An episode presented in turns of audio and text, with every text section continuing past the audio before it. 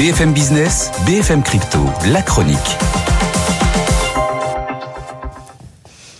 Et on vous l'avait dit que c'était un lieu un peu... Vous courez parce qu'on est dans un terrain de basket. C'est ça on a, on, a, on a raté le football, on a raté le rugby, on peut essayer le basket maintenant non, pour être champion du monde.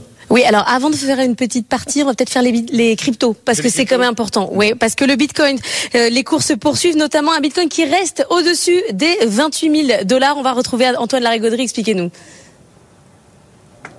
Oui, 28 200 un peu plus. Moins évident sur les terres, hein, qui a tendance à reculer un peu, et l'XRP qui euh, stagne sous les 49 cents. On avait une tendance qui plaçait le Bitcoin comme locomotive du marché depuis le début de la semaine. C'est un peu moins vrai maintenant. Les autres ont tendance à glisser un peu vers l'arrière depuis que la progression du Bitcoin s'est stoppée. Tu me fais, le- tu me fais le top, s'il te plaît? L'émission, c'est Oui. Ah,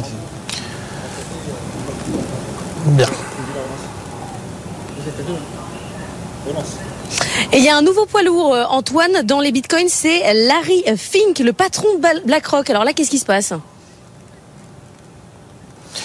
Eh bien, il s'amuse des spéculations récentes autour du rendu de décision de la SEC sur son ETF Bitcoin, de voir les rumeurs et contre-rumeurs agiter les cours. C'est en tout cas l'illustration parfaite euh, qu'il y a du potentiel, de quoi alimenter la solidité des cours et la crédibilité du Bitcoin comme solution d'investissement. C'est une belle preuve d'intérêt refoulé, dit-il.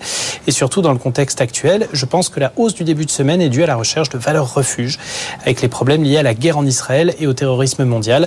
Pour lui, on va chercher désormais du Bitcoin actif décorrélé avec une grosse surface d'investissement, comme on irait chercher du franc suisse, de l'or ou des bons du trésor. Nous recevons des demandes du monde entier, dit-il, pour investir dans les crypto-monnaies, de quoi rendre effectivement impatients les investisseurs que le gendarme boursier américain, la SEC, rende sa décision à ce sujet.